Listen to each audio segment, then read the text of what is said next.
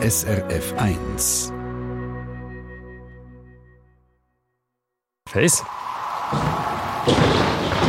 SRF 1 Wetterfrage. Wenn ihr schon draußen seid, dann habt ihr es gemerkt, es ist nicht wahnsinnig kalt, obwohl wir den 22. Oktober haben. Aktuell haben wir Temperaturen um die 13 Grad, was für die Jahreszeit recht mild ist. Jetzt ist es aber so, es könnte theoretisch auf unserer Kugel deutlich kälter sein, sogar so kalt, dass gar kein Leben auf der Erde möglich wäre. Zu verdanken haben wir die lebensfähigen Bedingungen auf der Welt im sogenannten Treibhauseffekt, Jürg Ackermann von SRF Meteo. Was genau ist der Treibhauseffekt? Kannst du uns den kurz und verständlich erklären?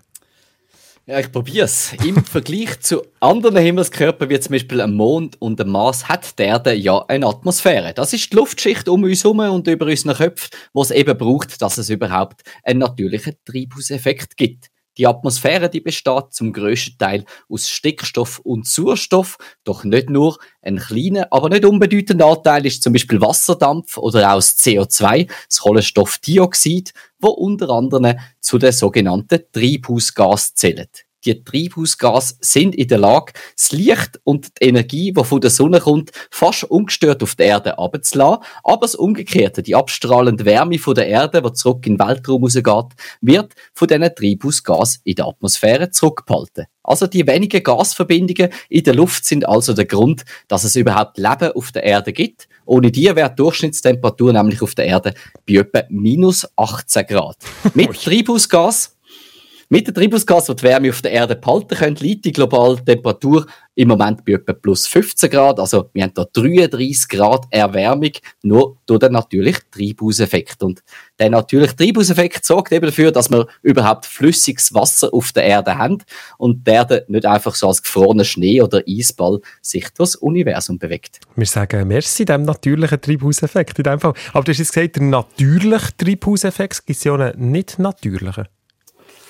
Ja, der gibt's vor allem durch die menschlichen Einflüsse und ist vor allem in der aktuellen Klimadebatte ein grosses Thema. Durch das Verbrennen von den fossilen Energieträgern wie Erdöl, Erdgas oder Kohle kommt immer mehr CO2, also das Treibhaus in die Atmosphäre, Treibhausgas in die Atmosphäre, wo seit langer Zeit in der Erdkruste gespeichert war.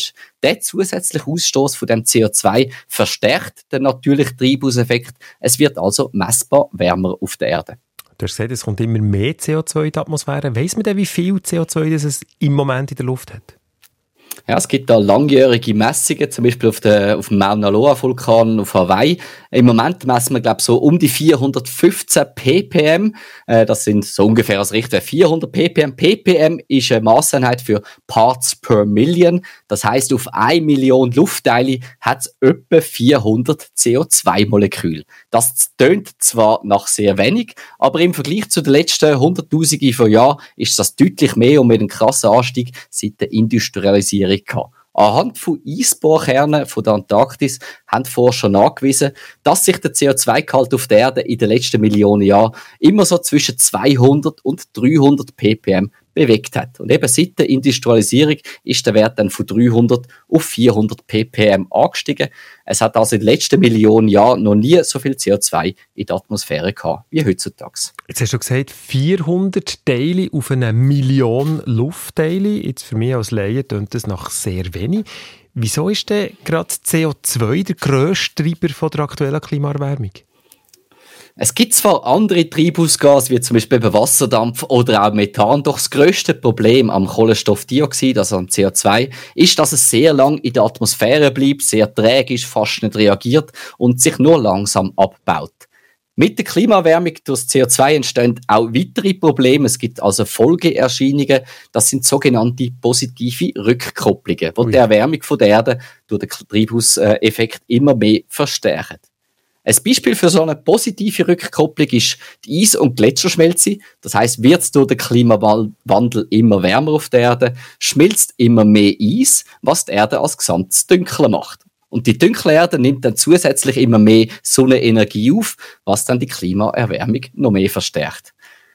Das ist also äh, nicht die einzige positive Rückkopplung im System. Es gibt noch ein paar andere, zum Beispiel so das Freisetzen von dem Methangas in der, äh, auf Sibirien oder auch andere. Es wäre also gut, wenn die Menschheit so rasch wie möglich von den fossilen Energieträgern wegkommt.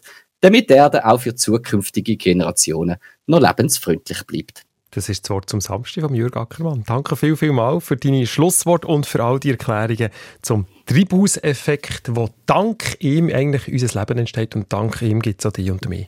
Lieber Jürg, bist du einverstanden? Definitiv, ja. Eine Sendung von SRF1. Mehr Informationen und Podcasts auf srf1.ch.